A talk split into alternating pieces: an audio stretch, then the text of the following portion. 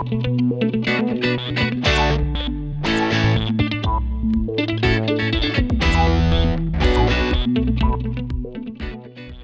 temporada LDF 2022 dio inicio con el pito del árbitro en la cancha del Cibao FC en el clásico del Cibao, en la que el derby cibaeño quedó empate a un gol por bando.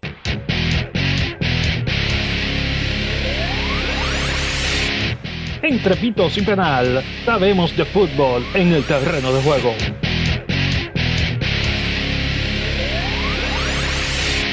Pero antes de presentarles el resumen de la primera jornada de la Liga Dominicana de Fútbol, LDF 2022, decirles que para nosotros es de gran satisfacción que se suscriban a nuestro canal de YouTube en el terreno de juego. Y si nos escuchas en tu plataforma de podcast favorita, te suscribas a nuestro podcast en el terreno de juego y visitar nuestra página web en elterrenodejuego.com para mantenerte al día con todas las noticias más relevantes del fútbol y la LDF en la República Dominicana. La jornada inaugural de la LDF cerró con el debut del Atlético Pantoja con una contundente victoria para conseguir los primeros tres puntos de esta temporada LDF 2022.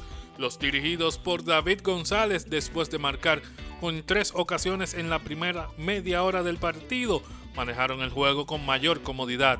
El primer gol capitaleño fue de Ronaldo Vázquez, que sacó un soberbio remate de larga distancia tras cobró el tiro libre que se hizo llenar los ojos a los asistentes en apenas transcurrida el minuto 11 del partido. Diez minutos más tarde, Víctor Sánchez se estrenaba de la mejor manera con Pantoja marcando el segundo gol del partido. En el minuto 30 del partido, Jesús Rodríguez sentenció la tercera conquista de Pantoja. En la segunda mitad, Pantoja, con todo el escenario controlado, manejó el trámite del partido sin sufrir demasiado.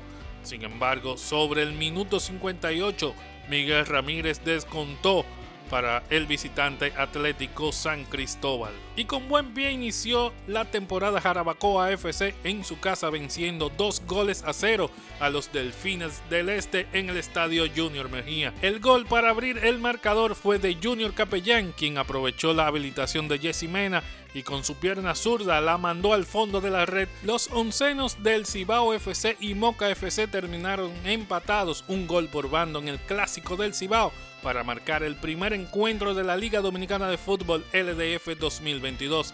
Se jugaba el minuto 26 cuando Wilkin Luis recibió el balón en el centro y lo precisó de un cabezazo y puso el primer gol del 2022 para el Cibao FC. Hasta el minuto 73 el Cibao FC mantuvo la ventaja hasta que el argentino Gustavo Ascona aprovechó un descuido de la defensa naranja para anotar el gol del empate. El Atlético Vega Real y la Universidad OIMFC compartieron las emociones al empatar un gol por bando. En el minuto 51 del partido, Roberto Ávila marcó el primer gol del encuentro y único por la OIM. Por el equipo vegano, el argentino Mauro Gómez se puso la capa de héroe y marcó el gol de la igualdad definitiva. Amigos, queremos recordarte que para mantenerte al día con las noticias de tus deportes favoritos puedes visitarnos en nuestra página web en elterrenodejuego.com. Muchas gracias por contar con el favor de tu tiempo en esta entrega. Hasta una próxima ocasión.